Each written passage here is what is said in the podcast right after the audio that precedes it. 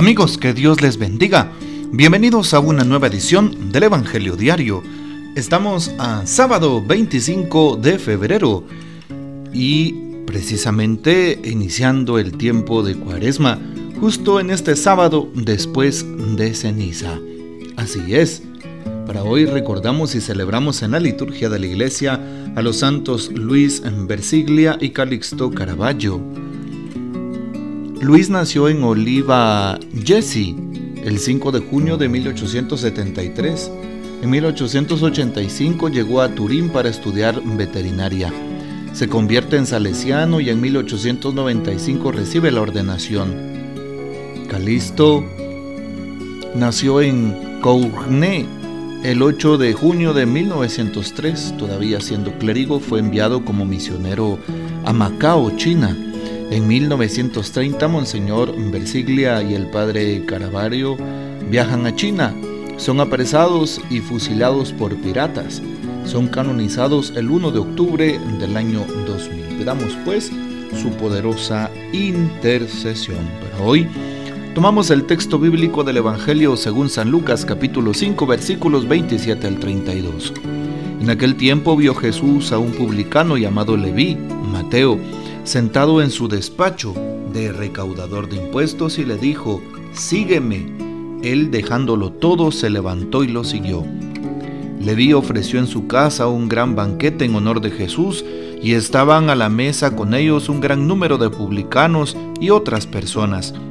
Los fariseos y los escribas criticaban por eso a los discípulos diciéndoles, ¿por qué comen y beben con publicanos y pecadores? Jesús les respondió, no son los sanos los que necesitan al médico, sino los enfermos. No he venido a llamar a los justos, sino a los pecadores, para que se conviertan. Palabra del Señor, gloria a ti, Señor Jesús. Empecemos hoy por la primera lectura tomada del profeta Isaías capítulo 58, 9. Cuando renuncies a oprimir a los demás y destierres de ti el gesto amenazador y la palabra ofensiva, cuando compartas tu pan con el hambriento y saces, sacies la necesidad del humillado, brillará tu luz en las tinieblas y tu oscuridad será como el mediodía. Vean ustedes qué hermosa esa frase. Y ahí continúa diciendo el Señor, entonces te dará reposo permanente. En el desierto saciará tu hambre. Es lo que dice hoy la palabra y como un manantial cuyas aguas no se agotan, tu huerto estará regado. Qué hermoso lo que promete el Señor, especialmente cuando renunciamos al mal. La cuaresma es un tiempo de renuncia, ¿cierto? Renuncia al pecado, ¿cierto? Renuncia a las malas actitudes, a los malos pensamientos, a las malas acciones, a las malas eh, maneras de expresarse, a los malos sentimientos. Y también es renuncia a eh, querer oprimir al prójimo, renuncia a oprimir al, necesitado, renuncia a amenazar a los demás, a decir palabras que ofendan, renuncia a ser orgulloso y una persona egoísta sin compartir con el necesitado lo que tengo. ¿sí?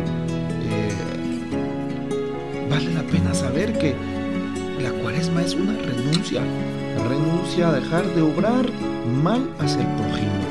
Y de esa manera nuestra luz brillará como el mediodía. La promesa de Jesús, la promesa del Señor.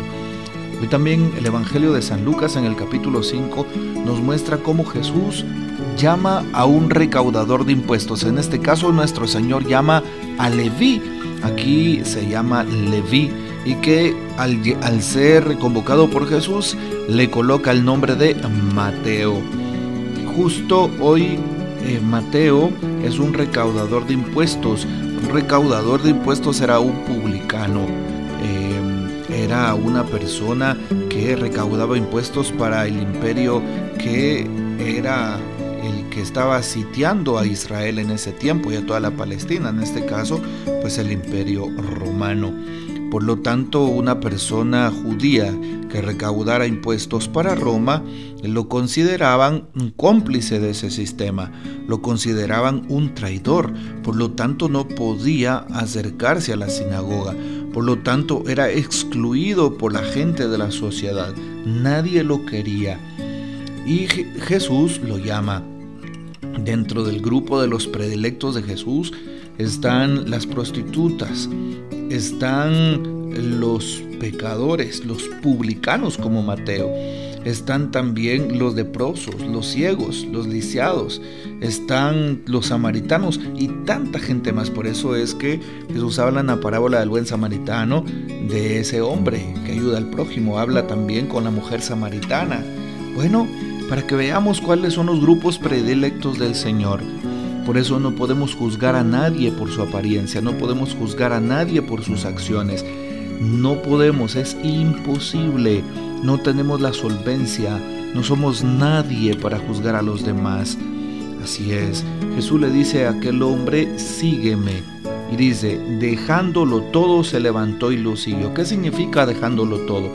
Mateo deja su mesa, con ello está dejando su trabajo, pero el trabajo que le acarrea ganancias, está dejando sus ganancias, está dejando sus bienes, está dejando su economía, está dejando todo lo que le da seguridad, Así es, todo lo que deja Mateo por seguir a Jesús. Y la pregunta es, ¿estaré también igual que Mateo dejando mis seguridades, dejando todo aquello que yo pienso que humanamente, físicamente o mundanamente, socialmente, como queramos llamarle, me da estabilidad, me da seguridad, me da, por así decirlo, un estatus, porque eso le daba estatus a Mateo, porque era una persona rica.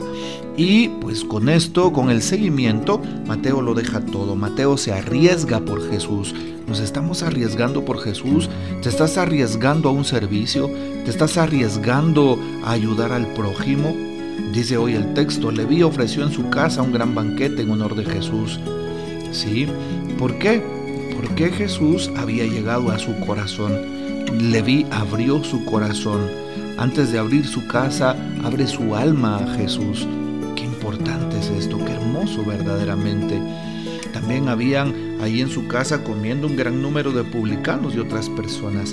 Claro, aquellos que eran excluidos por la sociedad y por los fariseos y claro, eh, eh, excluidos por toda la gente. Por eso es que los escribas y fariseos estaban criticando y hablaban a los apóstoles del Señor. ¿Por qué su maestro come con publicanos y pecado, publicanos y pecadores? Ya los estaban señalando, ya los estaban juzgando y también a Jesús. Y Jesús responde con aquella frase contundente, es que no son los sanos los que necesitan al médico, sino los enfermos. Estaban más enfermos aquellos que criticaban y que señalaban, que estaban más enfermos ellos que los publicanos. Definitivamente que sí. Y dice Jesús, no he venido a llamar a los justos, sino a los, pecadores. Y esta frase es una frase para cualquier hombre y mujer de todo tiempo en la historia. Así es, es una frase para ti para mí, es una frase para los demás, es una frase que viene a consolar y que ayuda, así como se oye. Sabes que eh, estando en la cárcel, estaba platicando con un reo, ajá, y me decía, Padre, ¿sabe?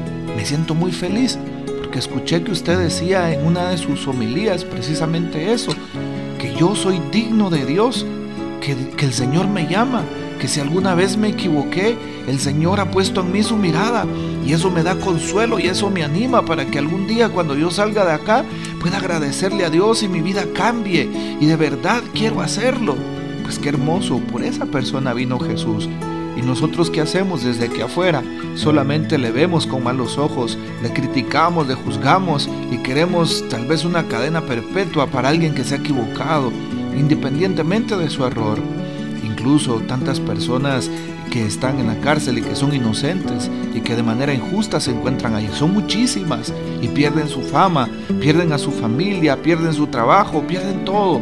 Por eso hoy Jesús se fija en ellos, se fija en esos pecadores, se fija en esos que son excluidos y que tú y yo muchas veces excluimos. Sí, qué fácil es hablar, qué fácil es decir yo amo a mi prójimo, qué difícil es practicarlo, qué difícil es ponerme en su lugar, en los zapatos del otro. Por eso, si Jesús viniera al mundo y el Nazareno estuviera entre nosotros de nuevo, seguramente se quisiera poner no el rostro de la persona más perfecta, más santa, más cumplidora, no, se pondría el rostro del prójimo, el rostro del enfermo, el rostro del pecador, el rostro de la prostituta, el rostro del marero, del pandillero, el rostro del narcotraficante, el rostro de, de incluso de un político el día de hoy en Guatemala, de aquellos que son corruptos, mafiosos, ladrones y de eso se pondría el rostro Jesús, se pondría el rostro de un privado de libertad, se pondría el rostro de un migrante y de tantos excluidos hoy. Por eso hoy Jesús eh, aboga por esos hermanos nuestros. Hoy Jesús los defiende. ¿Por qué? Porque hoy te sigue defendiendo a ti y me sigue defendiendo a mí. Y si nos equivocamos, Jesús nos sigue abrazando, nos sigue perdonando y sigue creyendo en nosotros. Recuérdalo, Jesús sigue creyendo en ti. Así que te invita a creer en los demás y a dar una nueva oportunidad y a perdonar al prójimo, a que demos misericordia auténticamente al que más lo necesita. No de teoría, no de palabra, sino en espíritu y en verdad, cumpliendo como Dios nos pide ese mandamiento, precepto del amor. Que el Señor nos bendiga, que María Santísima nos guarde y que gocemos de la fiel custodia de San José.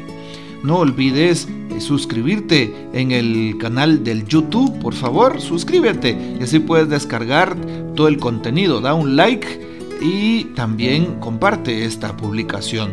Recuerda también que estoy colocando retos en imágenes a través de mi fanpage en el Facebook Padre Robertson Rodríguez y de esa manera puedas compartir, podamos juntos hacer un itinerario, un camino cuaresmal, haciendo un reto cada día, cumpliendo una meta espiritual, una meta en el área humana, una meta también en el área de la caridad con el prójimo. Así que te invito para que puedas seguirme también a través de esa plataforma.